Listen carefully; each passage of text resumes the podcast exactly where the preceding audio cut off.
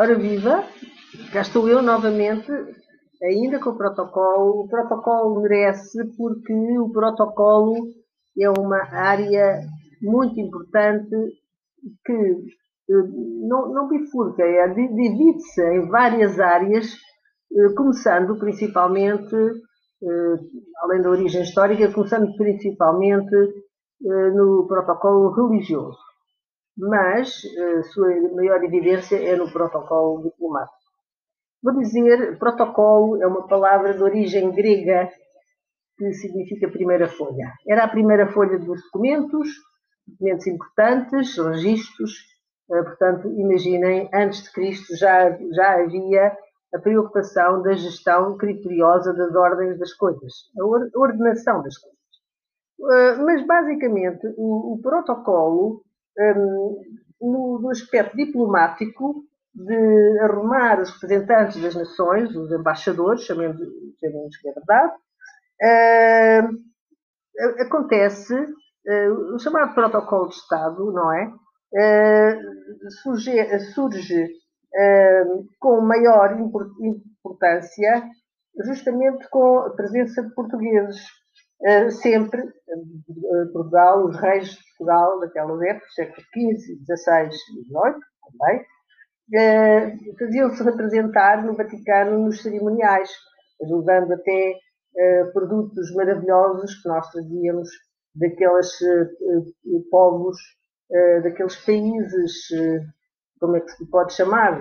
Chamavam-se colónias, não, era, não sei se era assim que se chamavam, mas eh, da África, por exemplo, elefante, de outros, eh, e principalmente o, o, aquele célebre rinoceronte que foi representado nas artes com imenso entusiasmo e imensa categoria. Bom, mas efetivamente havia uma, um acorrer de representantes dessas eh, variadas nações da Europa aos cerimoniais no Vaticano, em Roma, naquela altura.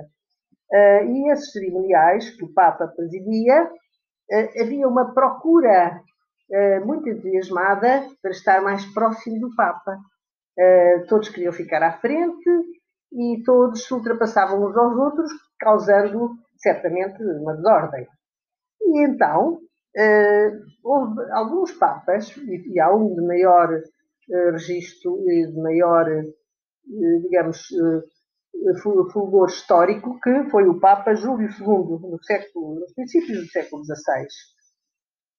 Tempos em que o nosso rei, eh, Dom Manuel I, eh, se fazia representar. Uh, efetivamente, é nessa data que o Papa toma a decisão de criar lugares próprios para as diversas hierarquias das nações de acordo com o seu próprio critério, que era um critério lógico histórico, certamente. Muito, muito interessante uh, a tomada de decisão. E houve uma altura em que, justamente, uh, além de Júlio II, que já começou a gerir uh, as, as, filas de, de personalidades que assistiam às liturgias religiosas, também Leão X, ainda no século XVI, 1500 e tal, já nos meados, e, uh, e, e, o Papa Pio IV. E foi o Papa Pio IV que, pela primeira vez, pôs os portugueses em primeiro lugar na fila da frente. Uh, e quando havia a chegada de, não só, enfim, imagino, uh, não só representantes nacionais que se deslocavam que eram os, os, os ditos embaixadores, mas também populares e que gostavam de estar próximo do Papa. E então, essa gestão, esse critério, eh, chamou-se o protocolo. É a origem do protocolo. É porque os, os, serviços de protocolo de Estado que hoje existem em todos os países, e que o protocolo é uma disciplina que rege muitas áreas, não só a área religiosa, a área política, que aí, aliás, aqui está presente a área política, eh, começa a, definir-se, porque as coisas levam muito tempo a, estacionar e a estabilizar. Uh, dentro de 14, no, século XVIII, no tempo do nosso rei Dom João V, criou, mandou um, uma, digamos, desejou ter um cardeal patriarca. E assim foi. O cardeal patriarca, eh, que foi, era o nosso arcebispo Frei Bartolomeu dos Mártires, arcebispo, arcebispo de Braga, e que era primaz das Espanhas, assim naquele tempo era, no século XVI. E estava a falar de Bento XIV, mas de facto enganei-me, porque é realmente o, o século XVI, depois do Concílio de Trento. E, e foi assim que, eh, ao longo dos tempos, várias atitudes são tomadas para o critério da arrumação de. Não, não é bem da arrumação, de localização, de, do sitting, como se diz hoje, das personalidades, de acordo com, com uh, a sua, o seu valor e a sua projeção. Ora bem, assim ficou essa ordenação, o critério foi eh, posteriormente eh, oficializado no, no, Congresso de Viena em 1815, portanto, depois da queda de Napoleão, eh, com eh,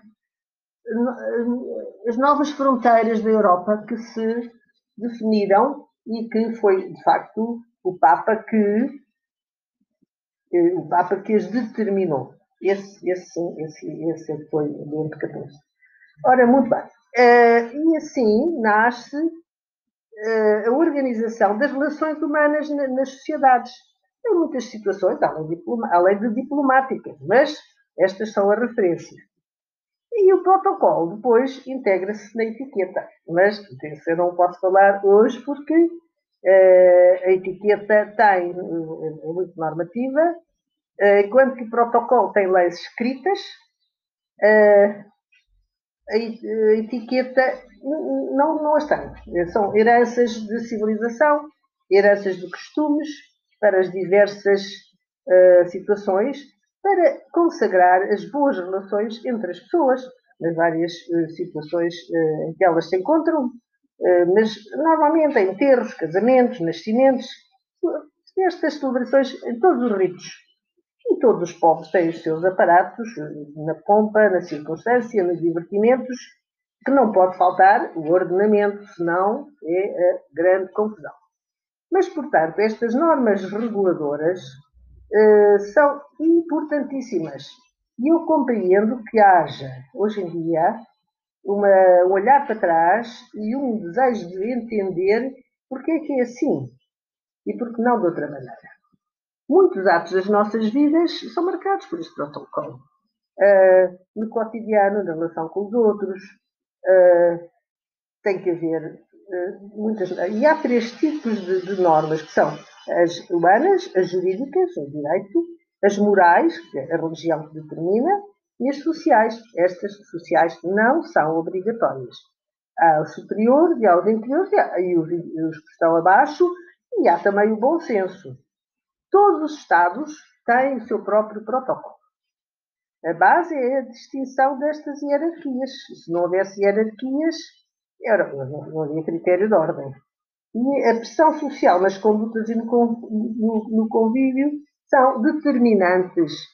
Uh, falando ainda dessa gestão, uh, o critério baseia-se na idade das pessoas, os mais velhos, os mais novos, o sexo, as mulheres, senhoras, como se quer dizer neste caso, e os homens, o estado civil, se é casado, se é solteiro, se é viúvo, eh, o grau de parentesco, em relação aos mais velhos e aos, aos nossos antepassados, nós presentes vivos, nós temos uma, uma, uma, digamos, um respeito e uma localização diferente na, na, sua, na gestão do seu espaço. Uh, isto tudo parece muito teórico, mas na prática é espontâneo. Isso é que é o interessante. A educação tem que ser espontânea. As pessoas não, não, não, não são os robôs que estão ali uh, a seguir o regulamento. Não. Elas são espontâneas porque levaram a educação desde pequenos, que é este meu cavalo de batalha, que já conhecem.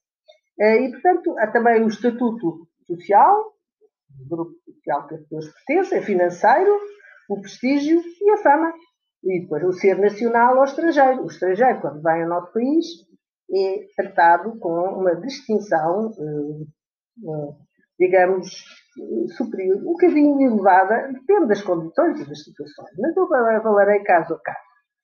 Uh, portanto, as formas de tratamento também são, mas realmente o que eu queria, para concluir, definir aqui que isto se chama as precedências. Quem precede quem? Quem vai à frente de quem?